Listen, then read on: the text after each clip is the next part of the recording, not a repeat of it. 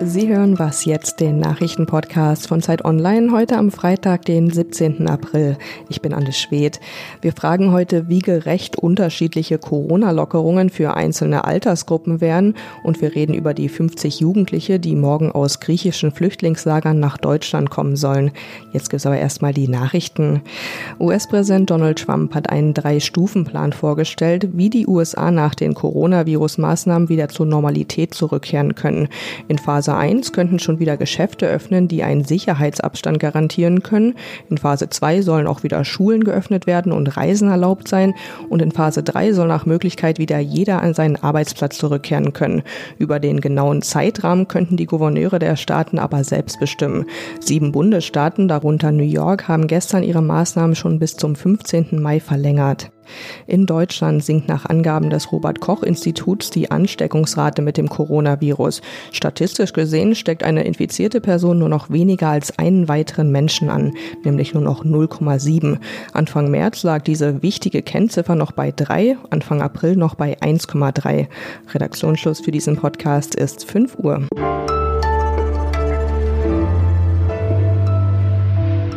Willkommen zu einer neuen Was jetzt Folge. Ich bin Rita Lauter. Solidarität heißt jetzt physisch Abstand halten und einander doch näher sein als je zuvor. Solidarität durch Abstand. So hat es unter anderem der Bundespräsident von den Bürgerinnen und Bürgern eingefordert, um die Corona-Pandemie einzudämmen. Nun ist die Debatte über eine Exit-Strategie voll entbrannt. Manche Schüler sollen wieder in die Klassenräume zurückkehren. Einige Geschäfte dürfen wieder öffnen.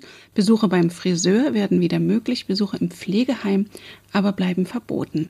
Was für einige Fortschritte sind, ist für andere eine Benachteiligung. Und ein großes Thema sind ja auch die sogenannten Risikogruppen.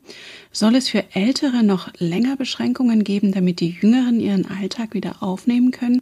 Damit hat sich Heinrich Wefing seit neuestem Podcast-Kollege und Politikchef der Zeit befasst. Grüß dich, Heinrich. Hallo Rita, hi. Heinrich, du schreibst, bisher waren wir alle sowas wie eine Schicksalsgemeinschaft, weil die krassen Grundrechtseinschnitte ja uns alle betrafen.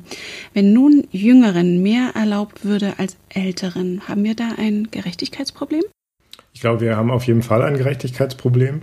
Es geht nicht nur um die Gerechtigkeit zwischen Jüngeren und Älteren, du hast es schon angesprochen, es geht auch um die Gerechtigkeit zwischen den Kindern, die noch zu Hause bleiben müssen, weil die Kitas geschlossen bleiben und den Grundschülern, die schon wieder in die Schule gehen dürfen.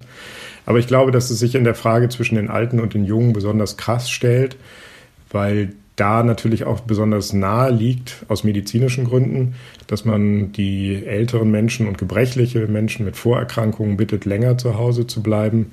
Aber das ganze Problem steckt natürlich in dem Wort bitten. Kann man die bitten oder würde man sie zwingen? Und dann stellt sich die Frage nach der Gerechtigkeit, finde ich, massiv. Tatsache ist ja, dass Ältere gefährdeter sind. Das mittlere Alter derjenigen, die an Corona versterben, liegt bei 82 Jahren. Aber kann man das denn zum alleinigen Kriterium machen? Manche von den Älteren könnten ja auch sagen, ich bin alt, ich sterbe vielleicht eh bald, dann will ich die verbleibende Zeit doch noch nutzen und nicht alleine zu Hause bleiben müssen. Die heikle Frage ist auch, wer ist alt? Sind die 65-Jährigen schon alt?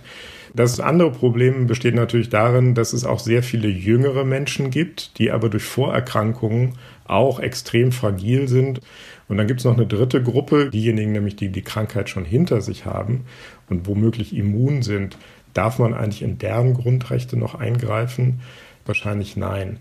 Und den Einwand, den viele ältere Menschen bringen würden, die sagen, ich bestimme selbst. Da muss man allerdings sagen, es geht eben nicht nur darum, dass jeder über seine eigene Freiheit bestimmt, sondern das Hauptziel ist ja, dass das Gesundheitssystem nicht überlastet wird.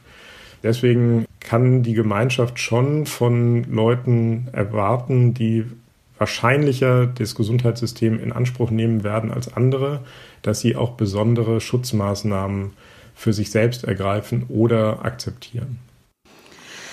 Immerhin jeder Fünfte in Deutschland ist über 65 Jahre alt. 17 Millionen Menschen sind das. Eine große Wählergruppe. Kann sich die Politik das leisten, die quasi einzusperren? Nein, ich glaube nicht. Das sind sehr aktive Wähler und die auch zu den wichtigsten Wählergruppen sowohl der Union als auch der SPD gehören. Ich glaube, keine Bundesregierung kann sich leisten, denen drastische Zwangsmaßnahmen aufzuerlegen. Aber man muss auch gleich hinterher sagen, wir haben uns schon sehr häufig getäuscht.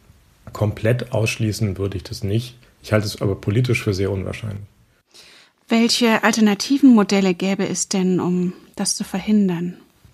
Das sagen auch viele der Berater der Bundesregierung. Man müsste versuchen, mehr auf Freiwilligkeit zu setzen dass die älteren Menschen das aus ihrem eigenen Interesse heraus tun und im Interesse äh, zum Beispiel ihrer Enkel oder auch ihrer Kinder.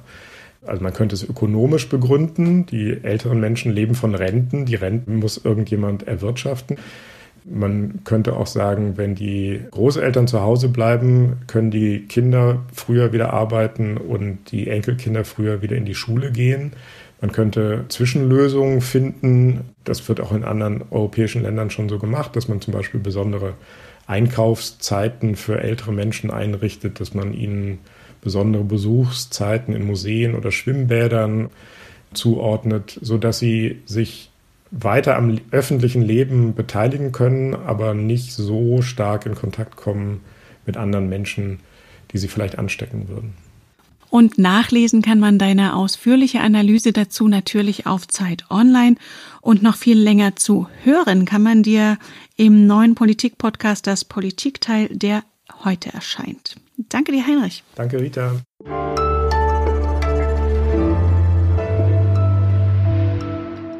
Und sonst so?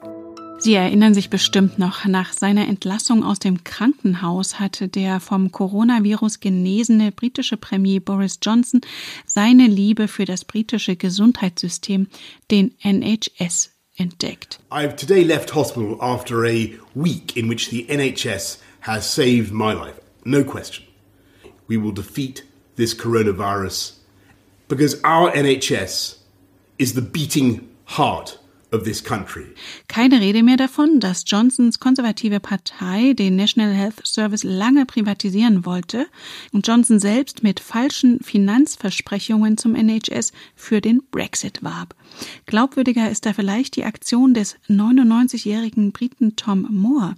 Er ist zwar nicht mehr gut zu Fuß, hat aber für eine Spendenaktion 100 Runden durch seinen Garten gedreht mit seinem Rollator. Er wollte damit 1000 Pfund für den NHS sammeln, um ihn während der Corona-Krise zu unterstützen.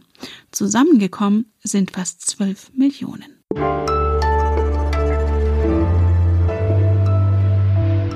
Corona, Corona, Corona. Fast hat man den Eindruck, als gäbe es keine anderen Themen mehr, denn die Pandemie hat unser aller Leben gravierend eingeschränkt. Viele sorgen sich um ihre Angehörigen oder ihre Existenz. Doch Corona bedroht auch jene, die im Moment ziemlich aus dem Blick geraten sind. Die Menschen in den hoffnungslos überfüllten Flüchtlingslagern auf den griechischen Inseln. Morgen sollen 50 unbegleitete Kinder und Jugendliche in Hannover landen. Dazu hat Katharina Lobenstein mit zwei Kollegen recherchiert. Hallo Katharina. Hallo Rita. Wie sind denn die Zustände in den Lagern? Also die Gefahr, dass man sich dort ansteckt, wenn das Virus einmal in diesen Lagern ausgebrochen ist, die ist enorm hoch und auch die Gefahr, dass das Virus Menschen tötet. Das liegt vor allem daran, dass die Camps völlig überfüllt sind und ein großer Teil dieser Menschen muss zu Hunderten in Schlangen anstehen, um sich Essen abzuholen, um auf Toilette zu gehen. Also Social Distancing, wie wir es hier praktizieren, ist dort faktisch unmöglich und dazu kommt noch, dass ein Großteil der Bewohner vorerkrankt ist.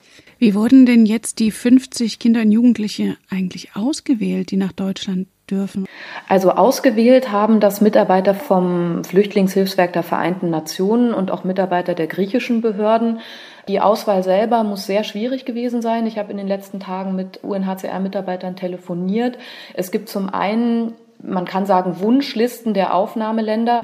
Die deutsche Regierung möchte zum Beispiel dezidiert gerne Mädchen unter 14 Jahren haben. Es kollidiert so ein bisschen mit der Realität vor Ort, weil das sind fast alles Jungs und die sind fast alle zwischen 15 und 18 Jahren alt.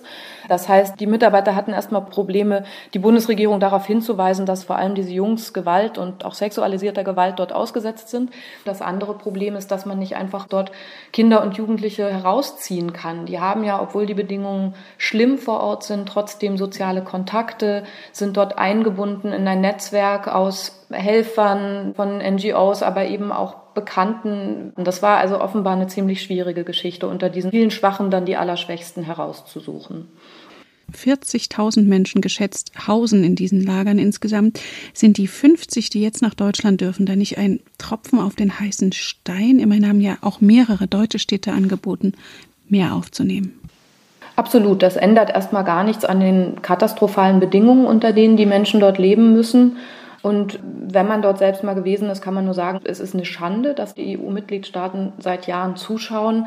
Man muss aber, finde ich, in diesem Zusammenhang auch sagen, dass bei aller nötigen Kritik auch am deutschen Innenministerium in diesem Falle man nicht vergessen darf, was da für eine politische Dynamik dahinter steckt. Wir haben gerade eine Pandemie. Die Innenministerien der europäischen Länder sind mit anderen Dingen beschäftigt.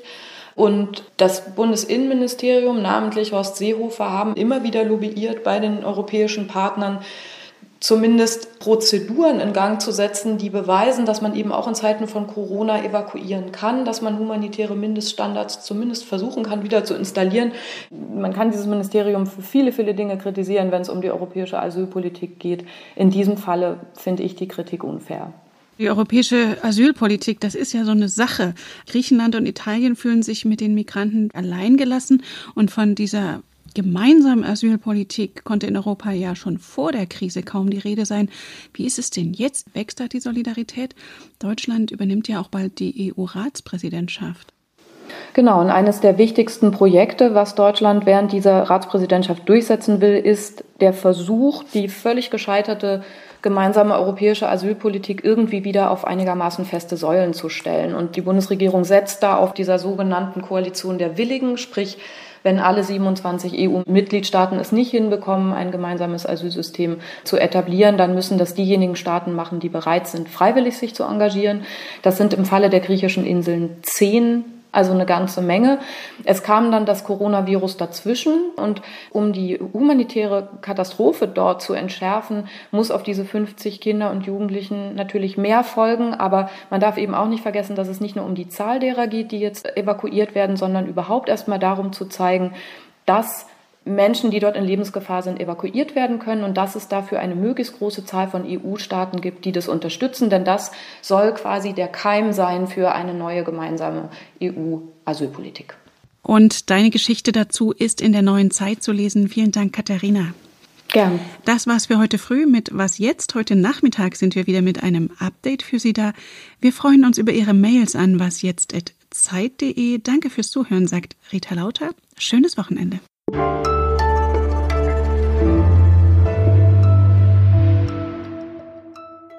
Warst du eigentlich schon mal selbst in Moria?